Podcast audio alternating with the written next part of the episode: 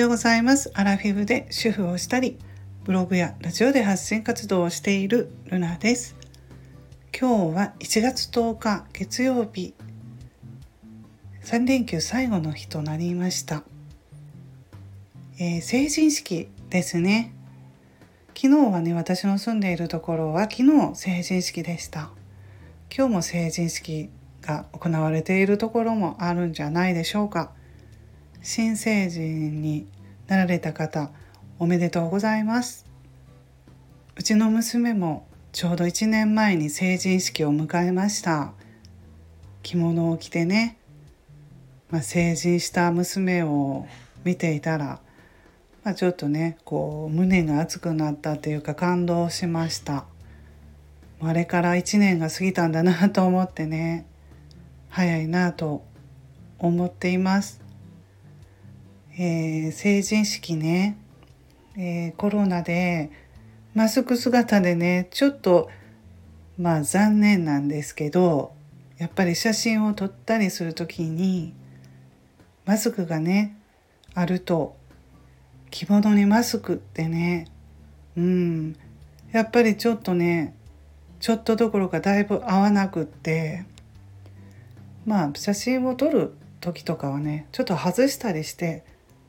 あの幼なじみとね一緒に写真を撮ったりしてました。うん、まあ、マスクをはめてると本当にちょっとね誰が誰かわからないですよねやっぱり。うん、なのでね、まあ、そういう世代コロナ禍をねえー、コロナ禍で振り回されているようなそんな、まあ、世代なんですけれどもね、うん、だから本当頑張ってねこれからもね頑張っていってほしいと思うんですけれどもまあ娘の成人式といえば着物事情ですね。うちは着物を買いました。レンタルしようかどうか本当最後まで迷ったんですけどあの大学生なので娘は。また卒業式の時に袴に袴をね着ますので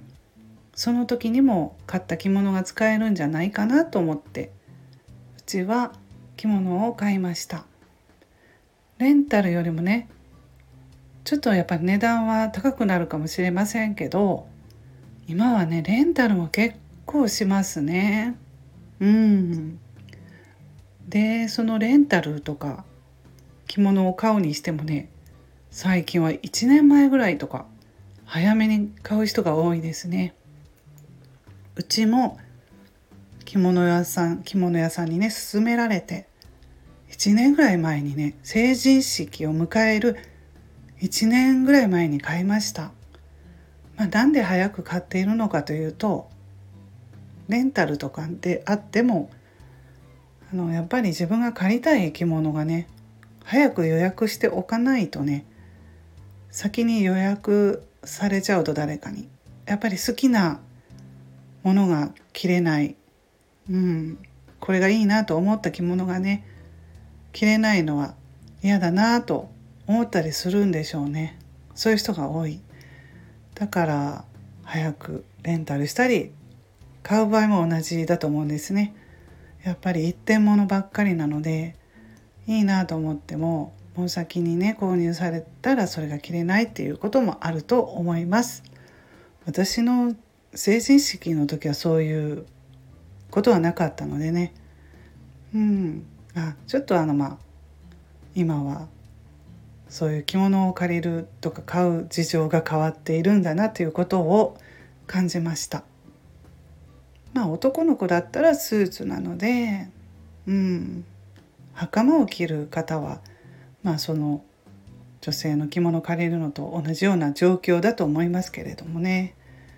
まあ何せでも結構やっぱりね親って大変だなっていうことを親になって感じましたね。自分の親もねこうやって着物を用意してくれたり大変だったんだなと思って思いました。やっぱりね着物とか高価なものなのであのどうしてもねやっぱりお金がかかってくる時期というか重なってしまいますね。大学に行ったりしてる時期に成人式を迎えるわけなので、うん、大学費用とか着物の費用とかかかってくるんでねすごい大変でした本当に。うん、なので小さい子供は小さい頃からねやっぱりコツコツとお金を貯めておく方がいいよってよくね先輩ママさんに言われたのでまあそれを聞いてね私もあそうしようと思ってコツコツとね貯めていましたのでね良かったかなと思いますね。本当に あの経験している人ならねあの分かってくれると思うんですけど一気にですよね 一気にお金がかかってきます。はい、まあ、子供さんが小さい方はもう小さい時から準備されてると楽だと思います。はい、まあ、そんなことで今日は成人式ということで娘のね成人式を振り返って話してみました。それでは皆さん今日も良い一日をお過ごしくださいませ。ルナの独り言ラジオルナでした。